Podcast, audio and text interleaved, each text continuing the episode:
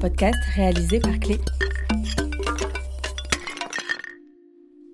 Je suis Stéphanie, fondatrice des ateliers Clé. Je vais à la rencontre de céramistes, artisans pour les questionner sur leur métier, leur passion, ce qui nourrit leur quotidien, les inspire. Une immersion dans leur atelier, lieu de création parfois caché qui raconte tout le processus créatif et le travail de la main pour arriver à l'objet. Je vous souhaite une très bonne écoute. Épisode 16, dans l'atelier de Zineb Mezour.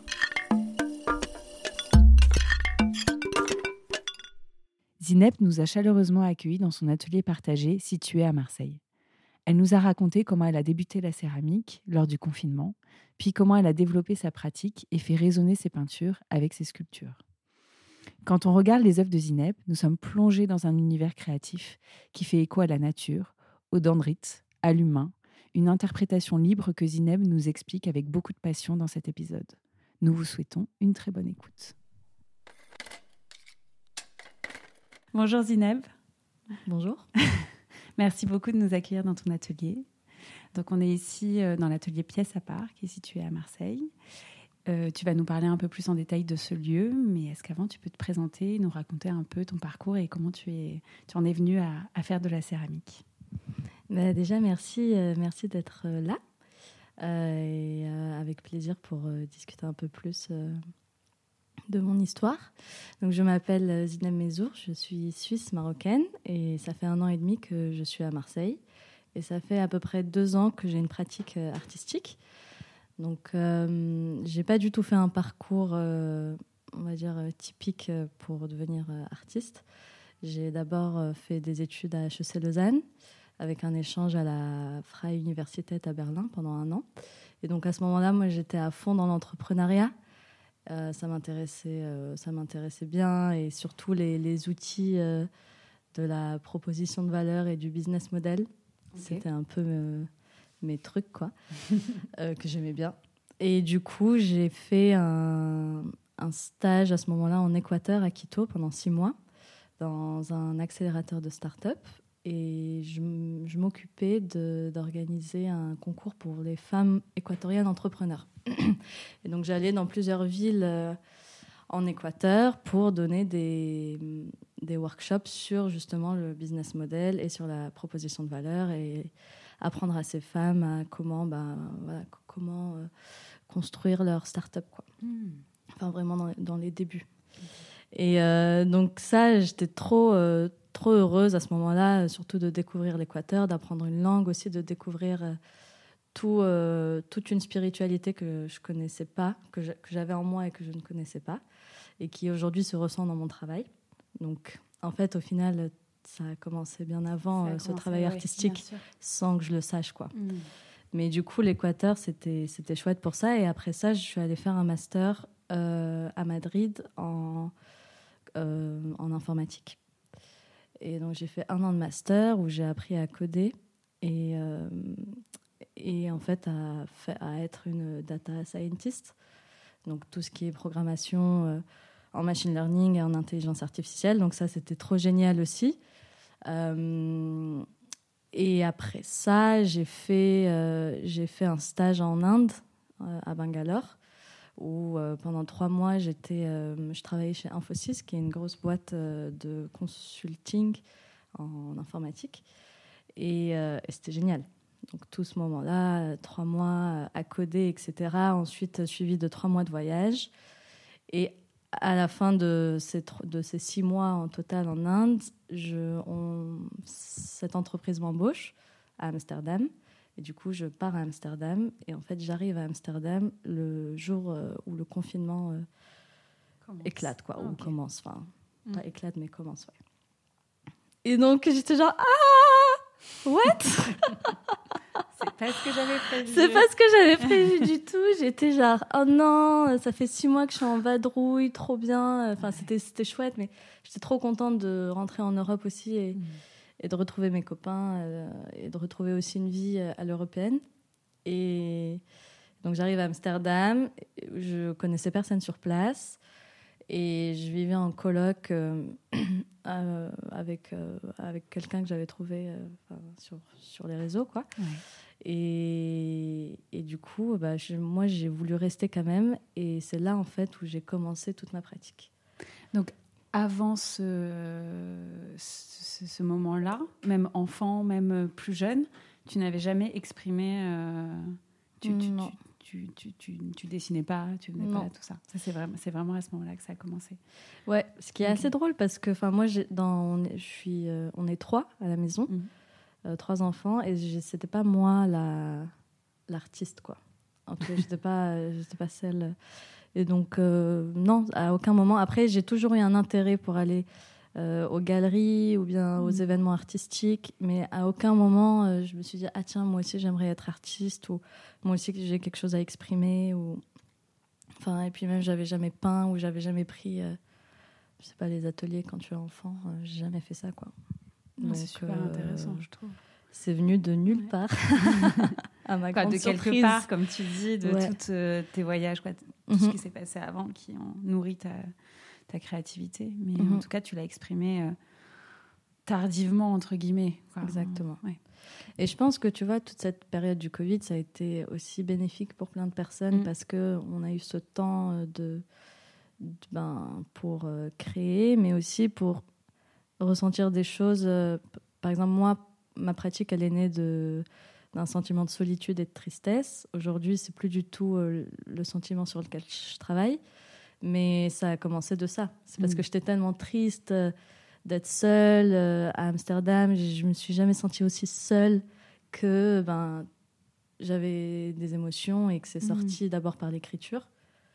Et grâce justement à Rupi Kaur, qui est une, une poète euh, indienne immigrée au Canada et qui écrit, enfin, qui écrit des poèmes en anglais et des poèmes très très courts je ne sais pas si tu connais, c'est trop beau.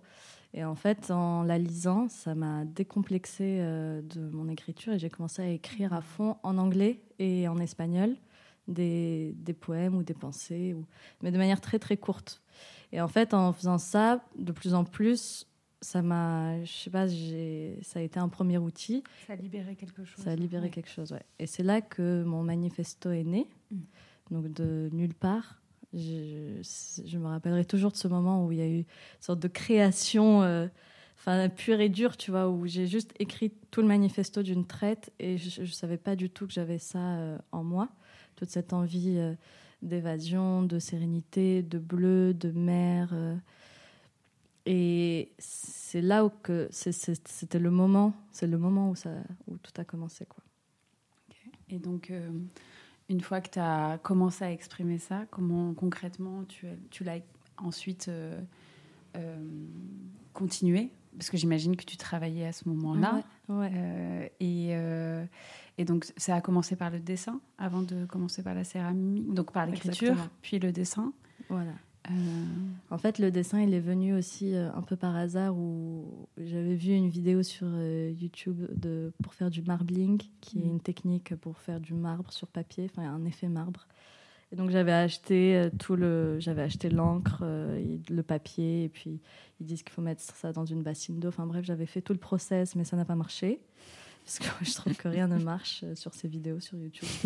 moi, j'ai toujours essayé des trucs, ça n'a jamais marché. Je comprends pas si je lis pas bien ou je regarde pas bien, mais bref. Non, c'est juste ça paraît simple et en fait, euh, quand on se lance, ça l'est pas. Ça l'est pas du tout, quoi.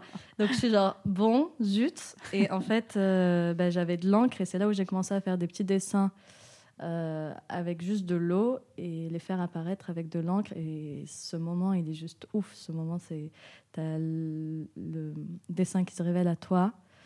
Et je sais pas, c'est hyper méditatif et en fait, ça m'a fait beaucoup de bien. Donc j'ai commencé à faire ça de plus en plus. Mm. Des mois sont passés. Je suis ensuite allée euh, euh, visiter ma sœur à Casablanca. Et au final, ça m'a plu. Casablanca, donc j'ai décidé de rester. Et puis le Covid reprenait euh, en Europe à ce moment-là, c'était la deuxième vague. Et donc je suis restée. Et on était en colloque avec euh, une autre fille.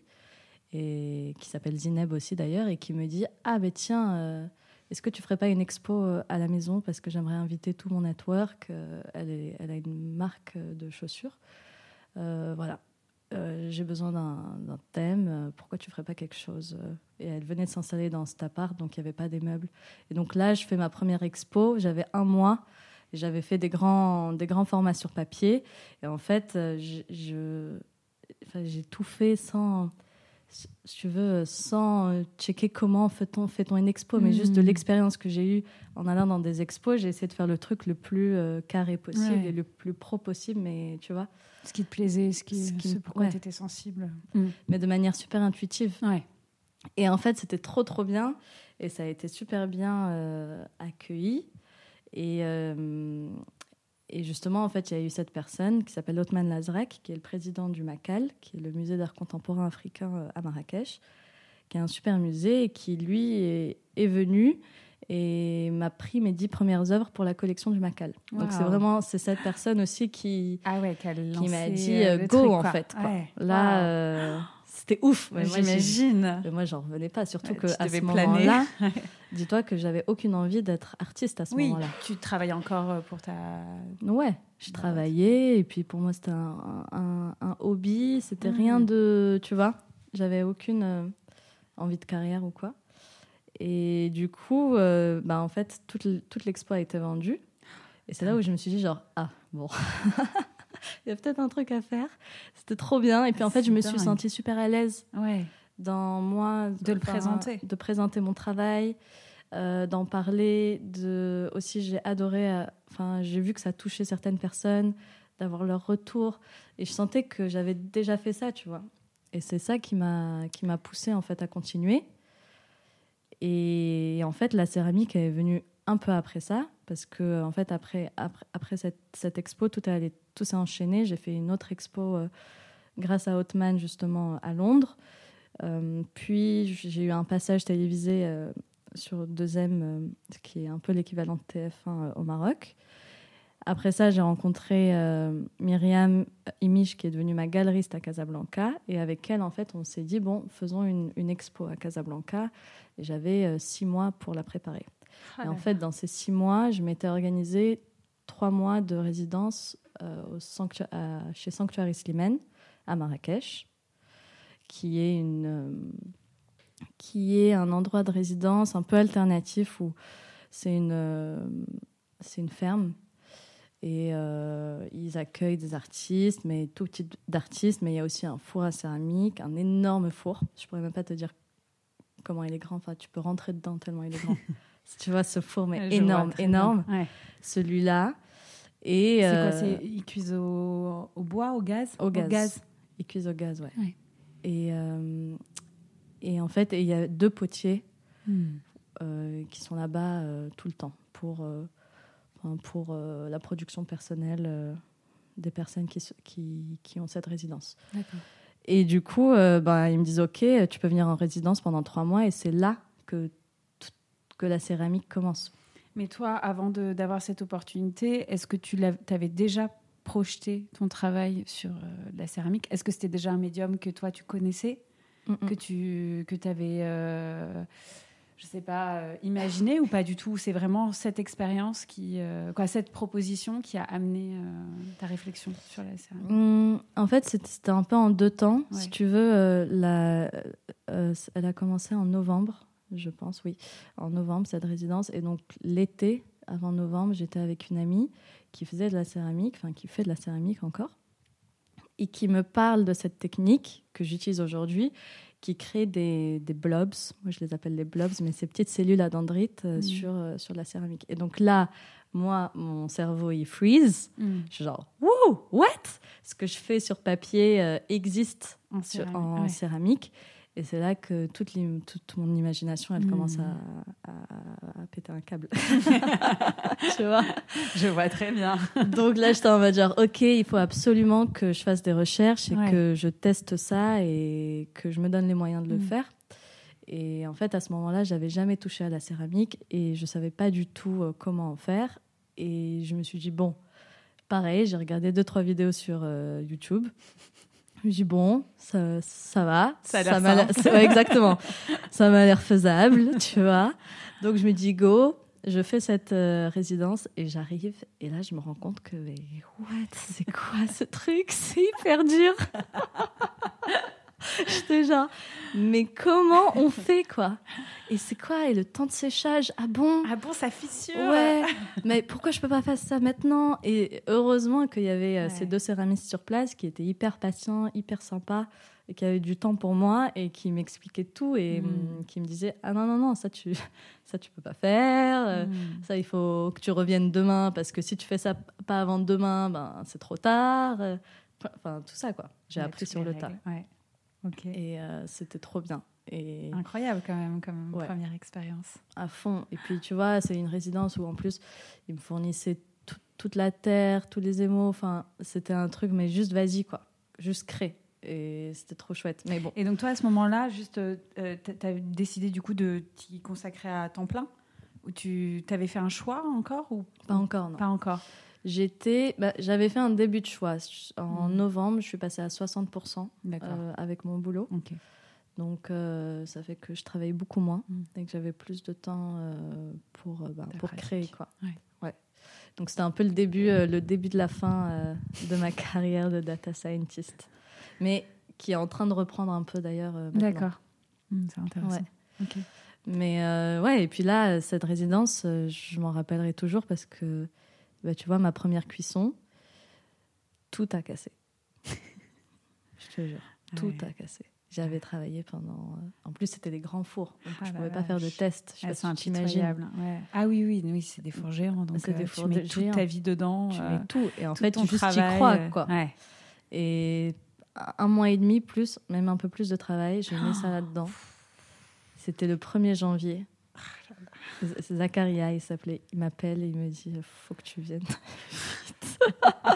je lui dis comment ça? Envoie-moi des photos. Et là, je vois le truc genre oh là là là là. Non, J'ai jamais autant pleuré de ma vie. Ah, ça, ça devait- ça devait être horrible. C'est dur. Ouais. Mais tu vois, c'était en mode genre bon, voilà où tu t'embarques. Ouais, bien sûr. Ouais, ouais, non, mais c'est c'est sûr que quoi, je, je trouve ça important de le dire. Hein, T'as Mm. as raison. C'est pas, euh, c'est- c'est c'est- c'est pas magique. Ah, pas ça saurait.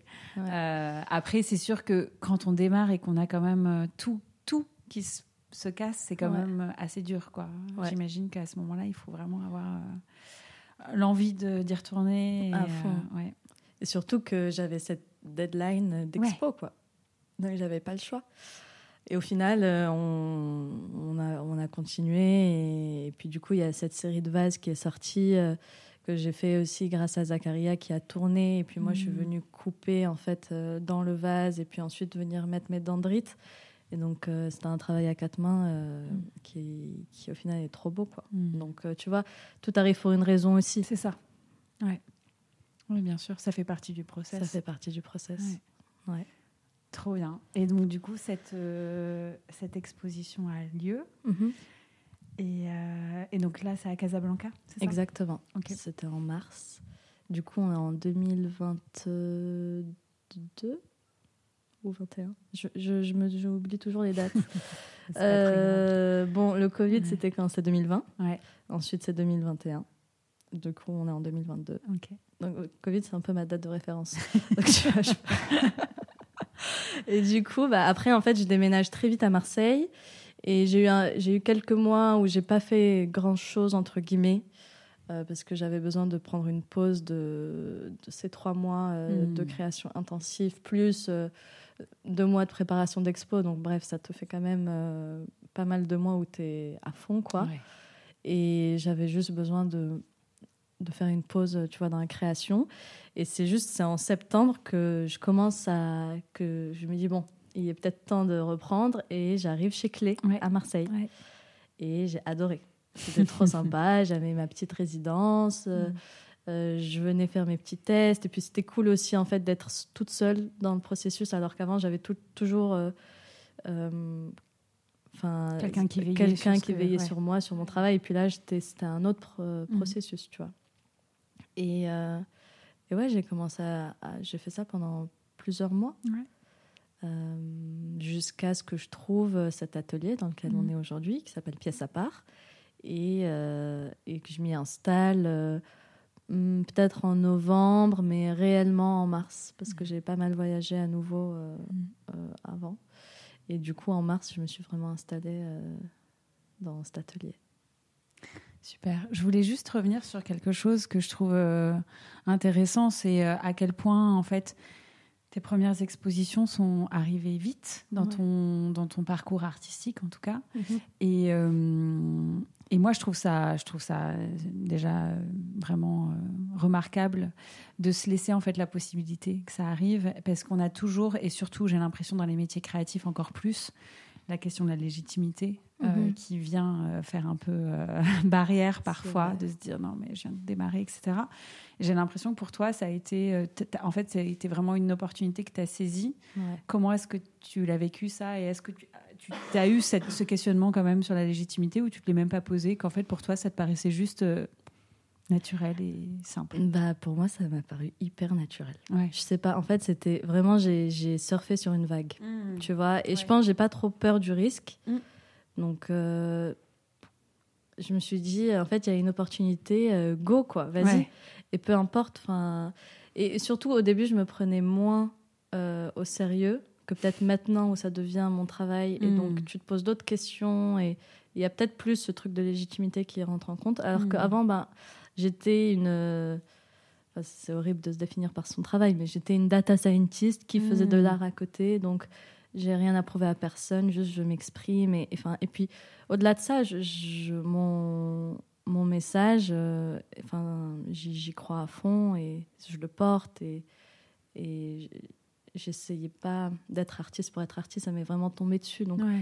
j'avais rien à gagner à faire semblant non plus, tu vois.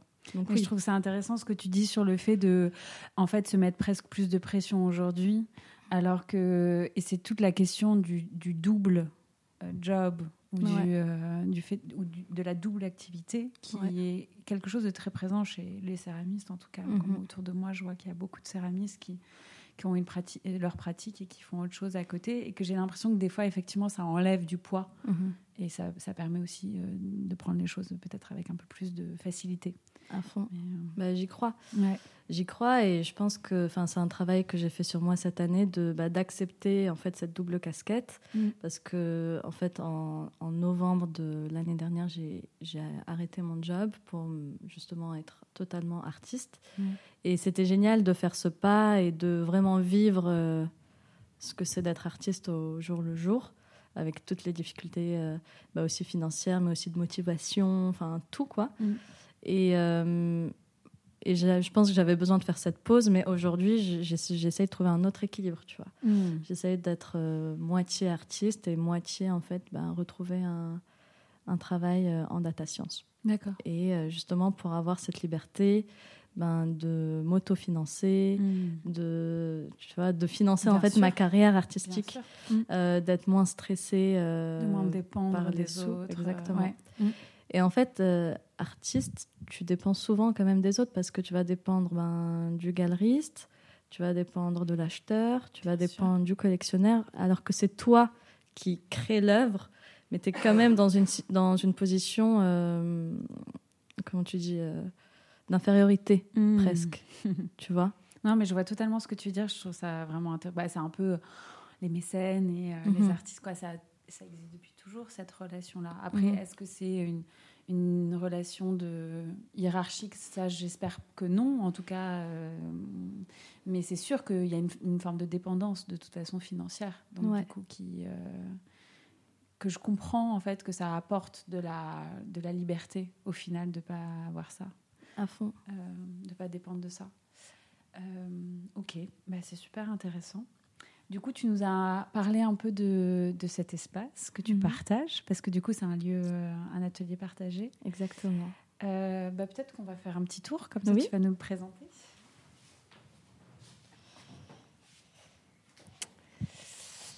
Alors, euh, mais du coup, ici, on est quatre. Ouais. Euh, on est dans les sous-sols d'un immeuble à Pierre Puget. On est entre les avocats et les avocats. on est juste là, quoi. Et, euh, et donc là, c'est mon espace. Euh, c'est chouette parce qu'en fait, on est chacune à son propre espace, quoi. Donc Mhm. je peux faire, euh, voilà, je peux avoir mon, petit joyeux bordel en toute tranquillité. Ça va, c'est plutôt un bordel discipliné. Hein, là, c'est dois dire. Mais là, c'est pour vous. Là, là c'est fait exprès.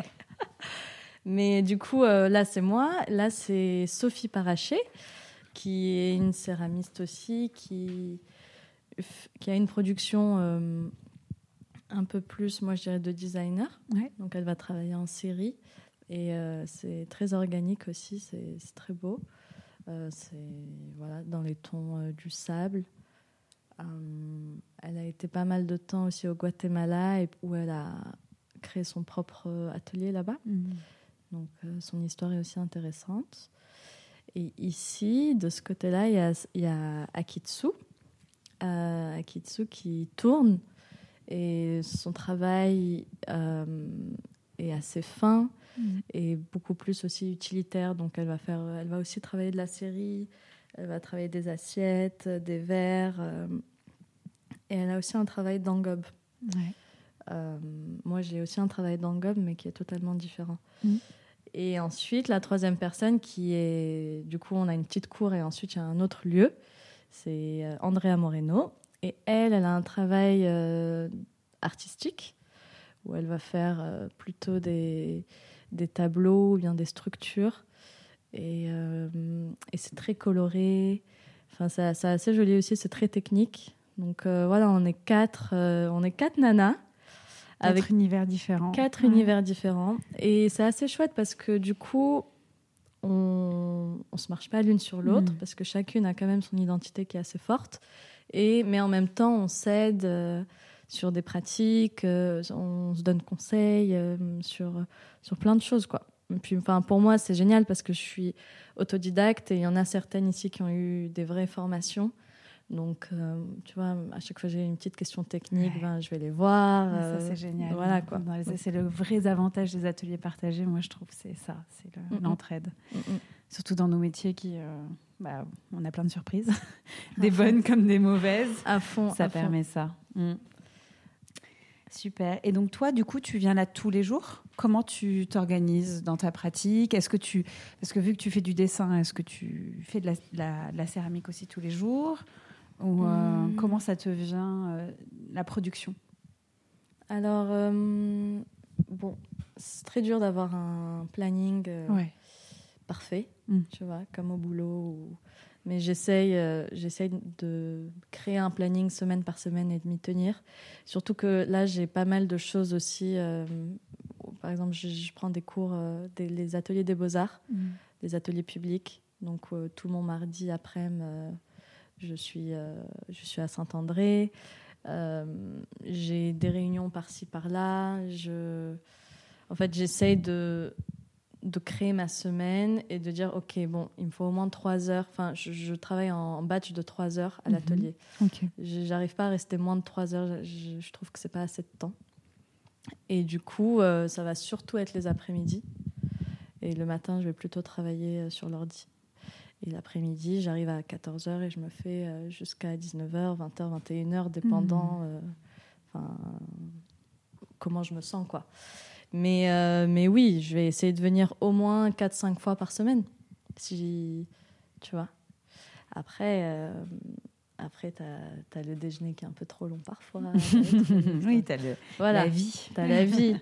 Mais du coup, parfois, tu te fais des soirées euh, boulot, tu vois. Donc, en fait, tu... ou bien tu viens le dimanche. Enfin, ça dépend. Tu... Et ça, c'est quelque chose, tu vois, si on fait le parallèle à, à ta vie professionnelle d'avant, toi, mhm. c'est quelque chose que tu considères comme étant un luxe de, justement pouvoir euh, gérer euh, ta semaine comme tu, comme ah tu bah l'entends. c'est sûr.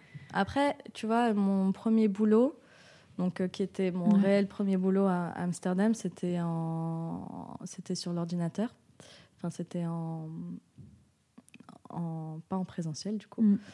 Et en fait, ça te permet aussi d'avoir un style de vie beaucoup plus détendu et moi, c'était surtout du code que je faisais, donc tu as moins de meetings. Hmm. Donc en fait, tu peux aussi très bien euh, coder dans un café si tu veux. quoi.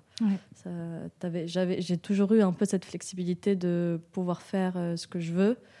Euh, sauf euh, les meetings qui commencent à 9h du mat euh, tous les jours. Mais bon, ça limite, c'est pas mal parce que du coup, t'es debout. exact. Non, mais ça, enfin, j'essaie de me mettre quand même une rigueur les matins, de me Ouais. réveiller à 8h. Enfin, en fait, c'est obligé parce que ta journée, elle passe tellement vite. Et le travail à l'atelier, c'est juste une partie de ton travail d'artiste. Et j'aimerais bien euh, pouvoir venir toute la journée, tous les jours de la semaine à l'atelier et faire que ça. Mais en fait, euh, à côté, tu as plein de choses à faire, que ce soit ben, des postulations euh, pour des résidences ou bien des posts sur Instagram, de la communication, des newsletters, enfin plein de choses.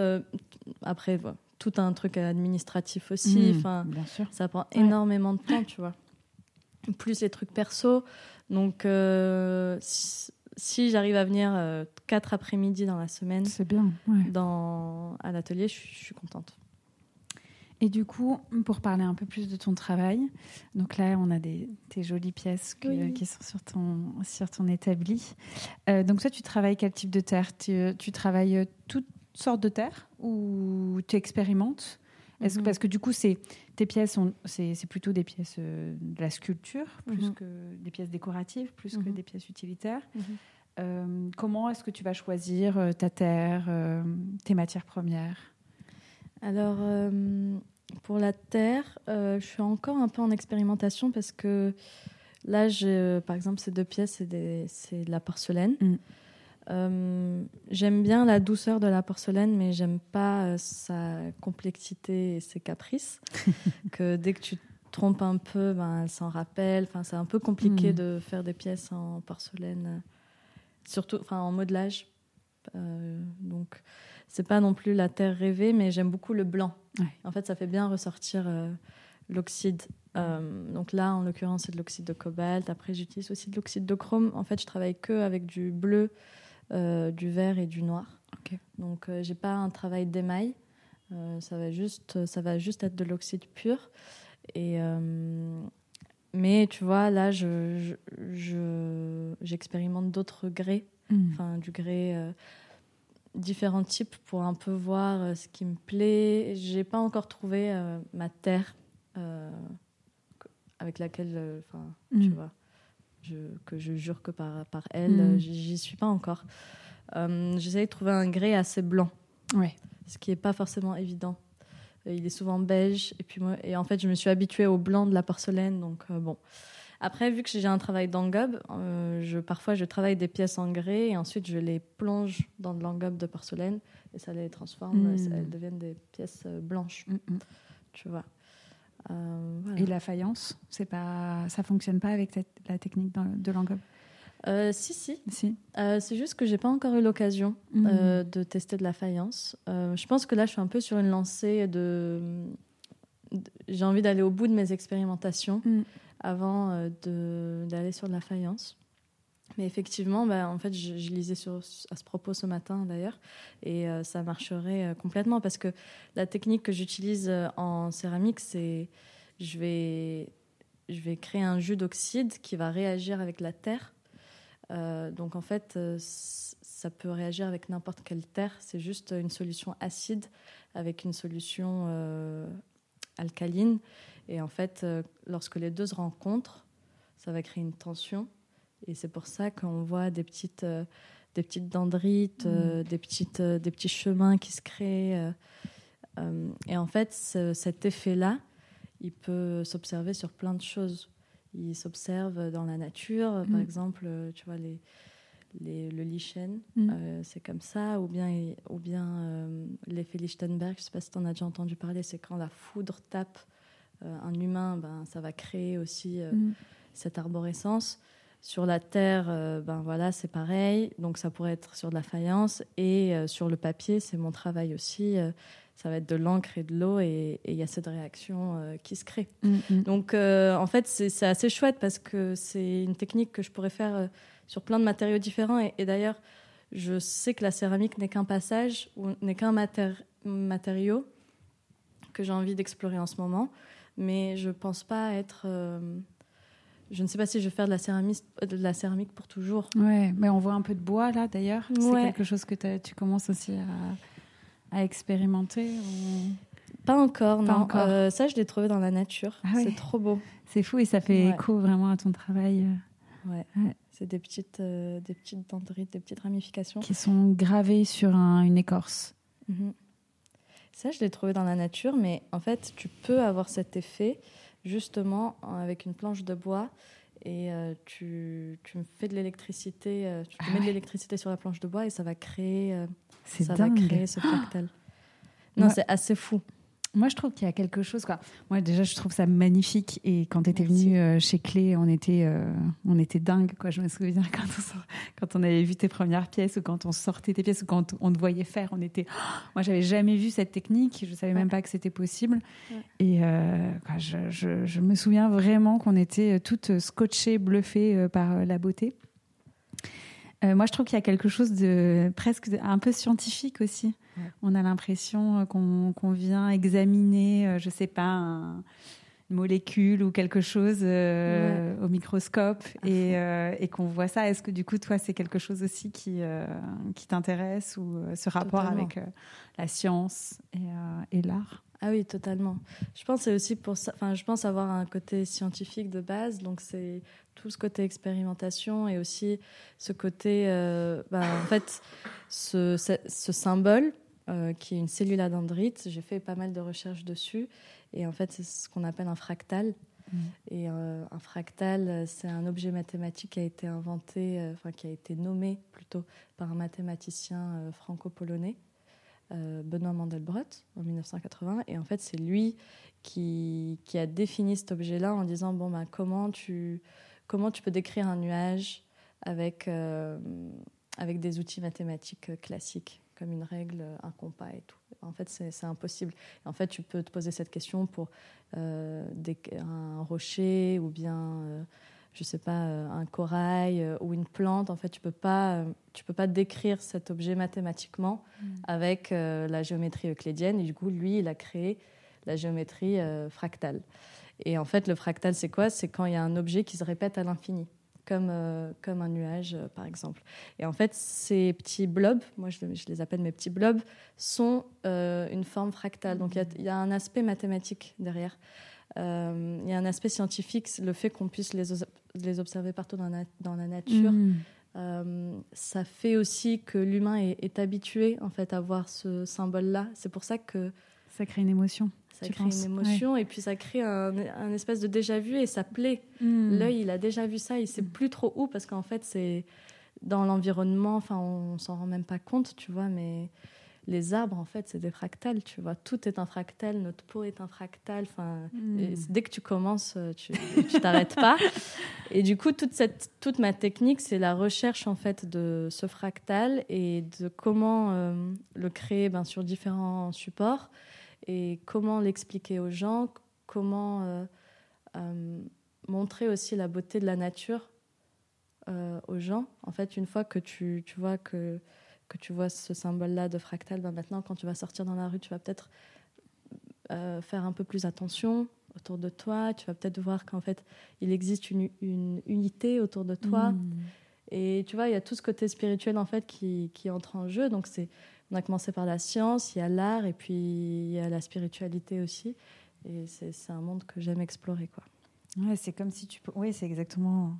un- un- tu, tu viens prendre cet élément euh, et tu viens le mettre en valeur parce que c'est ce que tu fais avec tes dessins. Mhm. Et je trouve que c'est ce que tu fais euh, aussi avec la Terre parce qu'en fait, de les voir en volume, ça donne aussi une autre dimension. Mhm. Euh, je, trouve ça, je trouve ça hyper intéressant. Merci pour le partage. Et euh, pourquoi est-ce que du coup tu as concentré euh, tes- ta gamme chromatique euh, autour du bleu, du vert et du noir? Est-ce que tu peux nous en parler un peu? Alors le bleu, c'est parce que c'était la couleur du début en fait, qui Ouais. est naturelle. En fait, c'est aussi une couleur qui est très apaisante. Mhm. C'est la couleur du ciel, c'est la couleur de l'eau, c'est la couleur de la maison en fait. Mhm. Tout le monde se retrouve dans le bleu. C'est la, couleur préférée du- des, des personnes d'ailleurs, Mhm. parce qu'il y a cette, y a ce sentiment de, de ah, je, ça t'apaise, tu vois. Et donc le bleu, ça a commencé comme ça. Le vert est entré ensuite parce que de manière assez naturelle au Maroc. Parce qu'en fait, quand tu observes le paysage, tu as du bleu, mais aussi tu as le vert, ben, des montagnes, enfin, de l'herbe, etc. Et donc, j'avais envie de rester, en fait, euh, de me concentrer sur des choses assez simples et des choses naturelles. Et le noir est venu par la suite, euh, aussi un peu par hasard, parce que c'est une couleur, euh, enfin, c'est pas une couleur, mais enfin, c'est une teinte assez classique. mais là, tu vois, par exemple, dans celui-là, je viens expérimenter le noir et le blanc. Mm. Donc, je reste sur des couleurs assez basiques pour aussi ne pas surcharger le message et surcharger le dessin, parce que quand tu regardes euh, en détail, ben oui, c'est ça, ça suffit à, à lui-même. Et mm, mm. si je faisais ça en rose ou en, ou en rouge, je pense que ce serait peut-être un peu trop, euh, trop agressif, presque même, tu vois. Mm. Mais euh, là, tu vois, une, une pièce, c'est du, c'est du cuivre. C'était pas du tout censé être du cuivre à la base, mais c'est sorti comme ça. D'accord, ok. Et c'est trop beau. Ouais. Mais euh, tu vois, c'est un effet un peu de terre. Donc on reste quand même dans les couleurs, euh, on va dire, élémentaires de la vie. Mmh, mmh, je euh, vois. C'est très joli. Hein. On dirait vraiment une pieuvre. On dirait une pieuvre. Ouais. Ou bien une petite méduse. Une petite méduse, oui. Mmh. Plutôt une méduse, en fait, sur, avec cette forme-là. Mais chacun voit, en fait, oui, bien sûr. ce qu'il veut. Tu vois, comme les photos ici en noir et blanc, bah, y a des... là, c'est un travail qui est beaucoup plus ben, cosmique. Tu as un peu l'impression de voir les étoiles, euh, ou bien tu as l'impression d'être euh, dans les profondeurs de la mer et tu vas de voir les, les poissons qui font un peu peur. Il euh, y a des personnes qui, qui me disent ah on dirait une échographie. Enfin chacun voit. Moi je vois un microscope, tu vois. J'ai l'impression. c'est et ça, ça te plaît d'évoquer plutôt que de prendre par la main et dire c'est ça. Exactement. Mais en fait, c'est c'est une c'est une création naturelle, c'est une création euh, de de la vie un peu en fait dès que dès que la goutte d'encre sur le papier ou bien la goutte d'oxyde sur la terre touche le matériel, ça s'ouvre. Et il y a mm. une propagation et ça tu le vois devant tes yeux et et là, l'émotion, elle est folle. Et en fait, tu c'est naturel, c'est pas moi qui le fais.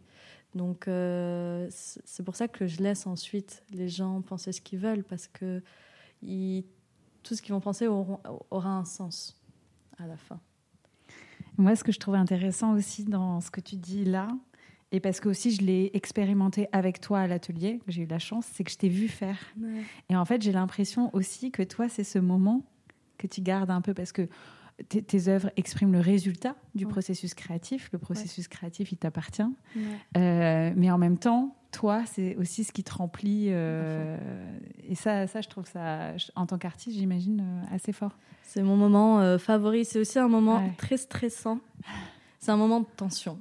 C'est vraiment c'est ce moment où la pièce est terminée, mais tout peut casser encore. il faut que je la mette dans de l'engobe, donc tu la mouilles à nouveau, donc c'est quand même compliqué. Euh, t'en mets partout, tu as, 15 secondes max euh, avant euh, de mettre, enfin, pour mettre ta goutte. Tu pas beaucoup de temps. Donc il y a quand même, c'est un moment de tension. Et une fois que tu mets la goutte, et là tu vois le truc s'ouvrir et tu es genre, trop bien, trop beau. Et bon, il faut le mettre au bon endroit, etc. Mais ce moment, il est. En fait, tu es dans la tension, la tension, la tension et, tu relâches, tu vois.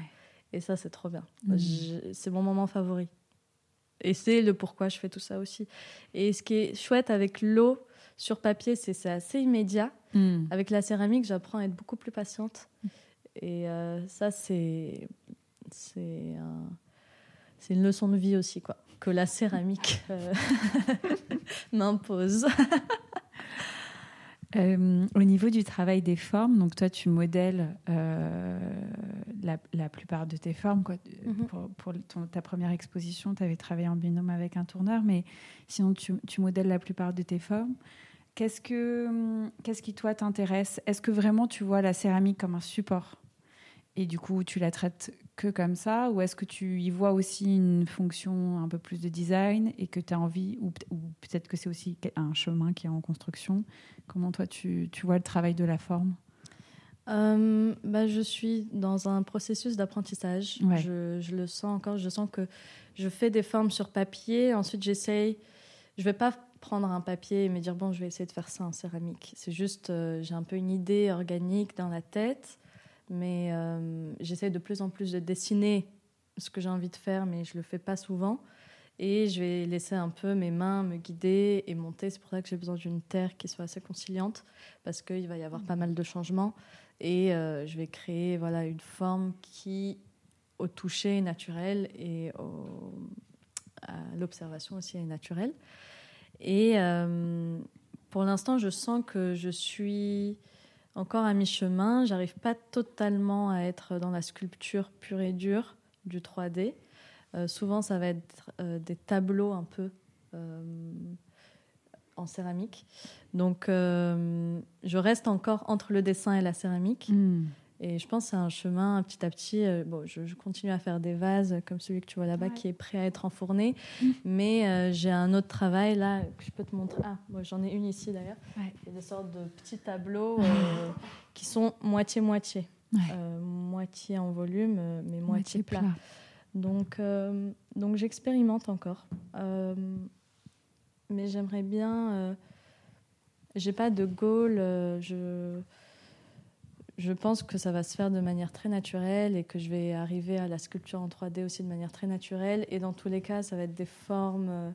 ça va être dans mon univers. Je Je vais hmm. pas m'inventer des formes. Oui, du utilitaire. oui, voilà. Pas nécessairement. Non. Et donc là, euh, tu as eu l'occasion déjà de faire pas mal d'expos. Mhm. Comment toi tu fonctionnes dans ton travail euh, en tant qu'artiste? Est-ce que tu donc tu travailles avec une galerie euh, à Casablanca mhm. Est-ce que c'est principalement par cette galerie que tu vends tes pièces ou est-ce que tu as d'autres comment comment on fait si on a envie d'acheter une, une pièce? Alors pour la galerie à Casablanca. Euh, elle s'occupe euh, seulement du territoire marocain. Et donc moi, euh, bah souvent on vient, on m'écrit par mm. mail ou par message, enfin par Instagram, c'est beaucoup utilisé, je trouve. Et on me dit j'ai envie d'acheter une pièce. Mm. souvent il y a toute une, tout un passage à l'atelier soit en visio, soit en, personne si c'est possible. Mais moi, je trouve ça assez important de raconter toute l'histoire, de raconter le pourquoi, le comment, j'explique d'où ça vient pour que les personnes aussi elles comprennent voilà l'œuvre d'où elle vient enfin pas d'où elle vient mais qu'est-ce que ça peut leur apporter aussi enfin pourquoi ils l'achètent ça reste des œuvres d'art, donc il y a aussi le prix qui va avec. donc tu as envie d'avoir toute l'histoire mhm, euh, autour. Et euh, oui, aujourd'hui, c'est moi qui m'occupe euh, justement. Quand je te dis, hmm. tu peux pas être toute la semaine à l'atelier, bah, parce que parfois tu gères des envois, tu gères des discussions avec des personnes qui veulent acheter, etc. Donc, donc souvent, c'est via moi. Et tu organises une exposition là à la fin de l'année, non? Alors oui, c'est le plan. c'est le plan. Je fais du teasing. Ouais. Euh, oui, c'est le plan. Euh, je me suis mis, en fait, tu vois, je me suis mis une deadline à moi-même, euh, comme j'ai fait au Maroc. En fait, quand tu te mets des choses toi-même, ben, ça te permet aussi d'avancer et de sortir, quoi, de montrer et, de vider, pas l'atelier, mais aussi de vider toi, ta création. Enfin, de passer à autre chose ensuite, tu vois. Je comprends. Et donc oui, je me suis mis une petite deadline que j'annoncerai en temps voulu. mais on verra pas de pression là. Je suis, comme je t'ai dit, aussi en processus euh, pour euh, trouver un travail en data science. Donc ça demande aussi euh, de l'implication. À côté, je, fais partie maintenant d'une association qui s'appelle Contemporaine, qui, qui prend aussi un petit peu de temps. Donc j'essaie de, voilà, d'organiser ma vie et d'organiser ma semaine pour, pour que tout aille bien. Et, et cette exposition, j'aimerais travailler sur les mouvements de l'eau. Donc ça va être une, une exposition euh, euh, un peu plus euh, de recherche. donc j'ai envie de, de, le faire bien. Quoi. Hmm. No pressure. Pas du tout. j'ai hâte en tout cas de, bah de voir tout ça. Sans pression. Sans pression aucune. Sans pression aucune. On verra. Super. Bah, merci beaucoup en tout cas pour, euh, pour ce beau partage. Euh, on a l'habitude de poser deux petites questions à la fin. Euh, la première, c'est si tu ne devais garder qu'un seul outil dans cet espace, ça serait lequel? Alors, je, je garderai. Je pense que je garderai mon petit pinceau là. Il est où? Hop, Il est là. Il est parfait. Regarde. Il est tout petit. Ouais. Je l'adore. Et en fait, le pinceau change Bah beaucoup. ouais, en fait, l'application de la goutte. Un gros pinceau ou un pinceau qui laisse des, des petits poils. euh, Enfin bref, il y a plein de pinceaux qui sont pas qui sont pas bien quoi. Et lui, je l'adore. Et je pense que si demain je n'ai rien sauf ça, bon, bien sûr mon oxyde euh, Oui, et de la oui. terre. Je parle pas des eh matières ben, premières, ouais. Je peux créer. euh, et d'ailleurs, c'est ce que je faisais au début Ouais. où je savais pas trop euh, voilà les les outils enfin quels outils utiliser et je faisais que à la main et, et je lissais à la main et je faisais tout à la main quoi Mm, mm. Mais tu as besoin de pour l'application de la, Ouais. de la goutte, ouais. je pourrais pas le faire euh, au doigt Au doigt. Mm. donc euh, ça c'est ce serait mon petit outil et après en plus tu peux utiliser l'autre côté pour Ouais. faire le petit trou derrière pour l'accrocher parfait. Parfait. Et est-ce qu'il y a une personne que tu aimerais bien entendre à, à ce micro? Alors il y a deux personnes il y a carrément toi on l'attend on l'attend Ah. Pour ce les 10 ans de podcast. clé. Bah, les 10 ans, ça va pas ou quoi? Pour les 5 ans, c'est maintenant. Donc il y a toi et euh, il y a Andrea Moreno qui Ouais. est ma collègue du coup d'atelier dont j'aime beaucoup le travail Mm. et je pense qu'elle a pas mal de choses à partager sur sa technique, sur sa formation, euh, sur son histoire aussi euh, parce que voilà elle a aussi beaucoup voyagé et et c'est quelque chose euh, qu'on voit pas aussi souvent euh, son travail donc euh, donc à fond Andrea Avec Moreno. plaisir. Super. Merci beaucoup Zineb Merci pour ton toi. partage. Et donc on peut vous. retrouver ton travail sur ton compte Insta? Exactement, Ouais. Donc Zineb Mezour, c'est ça. tout attaché, Tout ou attaché. tout attaché, mais on mettra tous les liens. Et euh, merci beaucoup. Merci à vous. Au revoir. C'était Dans l'atelier, un podcast réalisé par Clé. Un immense merci pour votre écoute. Si l'épisode vous a plu, n'hésitez pas à nous le dire et à le partager. À très bientôt pour de nouveaux épisodes. Merci à Carole pour la réalisation du podcast, à Loïc pour la création sonore et Baptiste pour l'identité graphique.